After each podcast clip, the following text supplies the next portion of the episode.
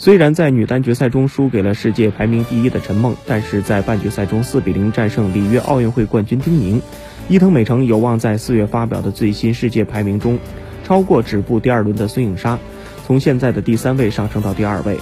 这将是从1991年开始实施现有的世界排名制度以来，日本选手的最高排名。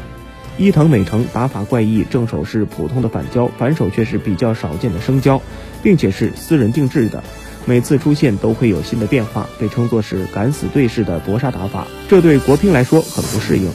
展望东京奥运会，中国队想要收获女单金牌，伊藤可以说是唯一的拦路虎。